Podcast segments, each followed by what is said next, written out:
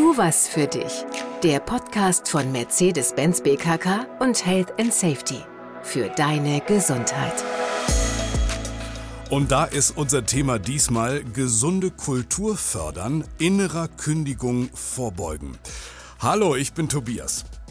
In der heutigen Folge geht es darum, wie du die Motivationslage deiner Mitarbeiterinnen und Mitarbeiter positiv beeinflussen kannst und wie du dich auch selbst davor schützen kannst, dich einem Zustand innerer Kündigung hinzugeben. Du lernst Warnsignale von innerer Kündigung kennen und du bekommst auch wirklich handfeste Tipps, wie du gesunde Impulse in deinem Verantwortungsbereich platzieren kannst, ja, um am Ende eine gesunde Arbeitskultur zu fördern. Es hilft mir, wie immer, Martin, hallo. Hallo, Tobias. Martin ist Autor, er ist erfahrener Coach, viele tausend Gespräche geführt, Berater, Trainer, unter anderem auch äh, von Seminaren, die sich mit Erfolgsstrategien gesunder Führung befassen, auch bei Daimler. Eins der Seminare heißt Topfit. Das ist ein Angebot für Führungskräfte bei Daimler. Und außer Topfit at Daimler gibt's noch viele weitere Gesundheitsangebote im Unternehmen. Da findest du Informationen im Social Intranet oder direkt bei der betrieblichen Gesundheitsförderung an deinem Standort. Martin, du hast viel Kontakt äh, in der beruflichen Praxis mit so Themen wie Gesundheit, Motivation, aber eben auch dieser eine Begriff innere Kündigung. Innere Kündigung, das ist eine Kündigung, für die ich nichts unterschreiben muss. Äh, äh, quasi der Mitarbeitende kündigt, der sagt mir nichts, der sitzt da immer noch am Schreibtisch. Genau. Es ist eine Einstellung. Es ist eine Denkweise bei der jemand entschieden hat, bei der Arbeit nur noch das Nötigste zu tun. Ein Grund dafür ist da ein drastischer oder auch ein allmählicher Motivationsverlust. Das schadet dem Unternehmen, das schadet dem Team und, was häufiger nicht beachtet wird, es schadet vor allem der Person selbst. Okay, also es gibt eine Menge Gründe, da mal genauer hinzuschauen. Was kann ich als Führungskraft denn tun, dass es soweit erst gar nicht kommt? Also, dass meine Mitarbeitenden fröhlich bleiben, motiviert bleiben, leistungsbereit. Eine, eine Führungskraft ermuntere ich erstmal in den Spiegel zu schauen und sich selbst die Frage zu stellen, hey, was begeistert dich derzeit beruflich? Ja. Worauf bist du zurzeit besonders stolz? Oder wofür setzt du dich heute bei der Arbeit gerne ein? Ja. Wenn du dir selbst diese Fragen nicht selbst zufriedenstellend beantworten kannst, wie sollen es deine Mitarbeiter dann können? Ja, klar. Also je kompetenter du darin bist, dich selbst zu motivieren und gesund mit dir umzugehen, desto höher ist die Wahrscheinlichkeit, dass du es auch mit anderen kannst. Hm. Also wenn du dir diese Fragen nicht zufriedenstellend beantworten kannst, finde zunächst heraus, wie es dazu kommt. Werden deine berufliche Erwartungen nicht erfüllt? Wie erlebst du deine Chefs? Wie ist die Stimmung zu deinen Kollegen im Führungsteam? Wie ist dein Gestaltungsspielraum? Welche Möglichkeiten hast du, deine Kompetenzbereiche zu gestalten? Wird dir Vertrauen geschenkt oder wird unpassend kontrolliert? Ja. Und wie sicher fühlst du dich an deinem Arbeitsplatz? Okay. Und so weiter. Fange ich erstmal bei mir an. Was ja auch immer die Ursache ist, ähm, es bedeutet am Ende Stress. Und auf Stress reagieren Menschen ja mit dem alten inneren Programm, entweder Flucht oder Angriff. Was ist die innere Kündigung? Flucht oder Angriff? Beides. Flucht, weil Rückzug. Und Angriff, das ist subtiler, weil innere Kündigung eine zynische Rache auf das Gefühl der Machtlosigkeit ist. Okay. Nach dem Motto, ihr könnt mich zu nichts zwingen, solange ich das Nötigste tue. Ja, verstehe.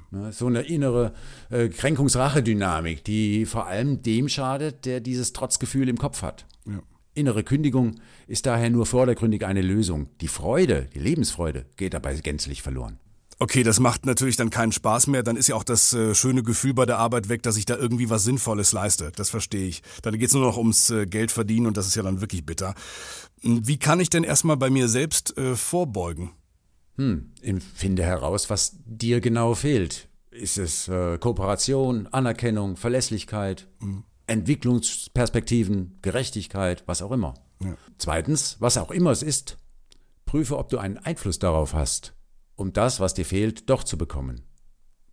Und drittens, solltest du zu dem Schluss kommen, dass die Situation von dir nicht beeinflusst werden kann, lohnt es sich zu trainieren, die Situation anzunehmen, statt damit zu hadern. Man kann sich über Dinge, die man nicht beeinflussen kann, lange aufregen oder kurz. Ich habe da eine Idee. Wer sich lange aufregt, gibt dem Anlass des Ärgers die Macht über sein Wohlbefinden. Ja. Viertens, finde heraus, was deine Ziele und deine Wünsche im Rahmen der Gegebenheiten sind. Dies herauszufinden erfordert anders oder neu über deine Situation nachzudenken. Prüf, wer dich dabei unterstützen kann. Das können Chefs, Kollegen oder andere betriebliche Ressourcen sein. Und schließlich fünftens, triff eine Entscheidung hinsichtlich deiner Motivation. Beantworte dir die Frage, wofür setzt du dich bei der Arbeit heute und überhaupt gerne ein?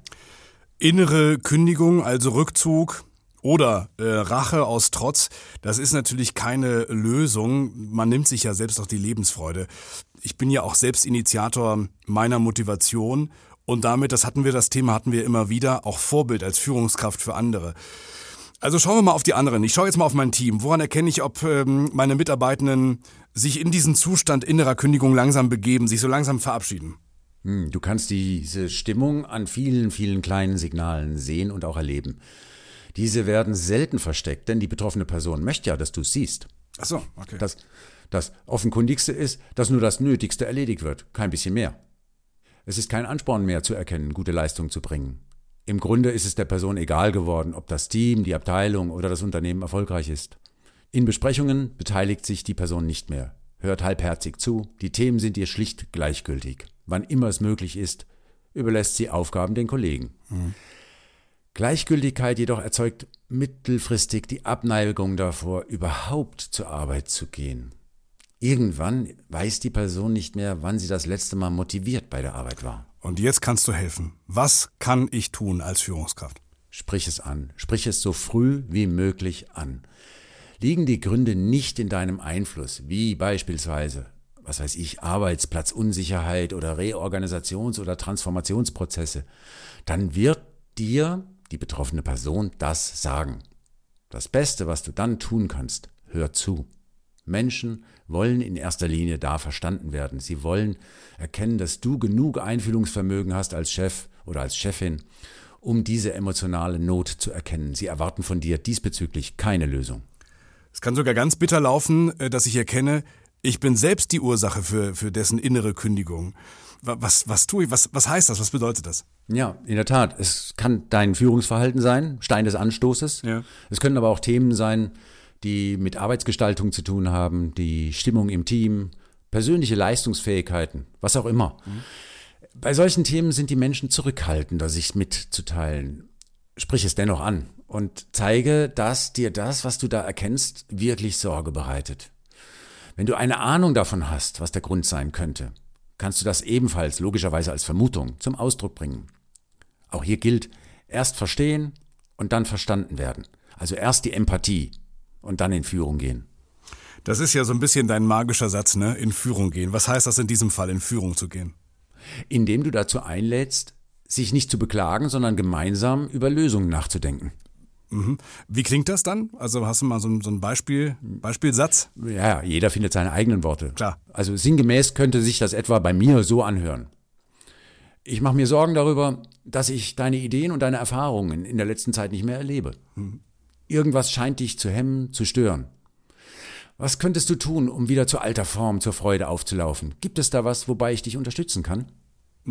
Also, es geht darum, zuhören, Verständnis und Teil einer Lösung sein erhöht die Zufriedenheit und die Bereitschaft innerlicher Kündigung nimmt ab.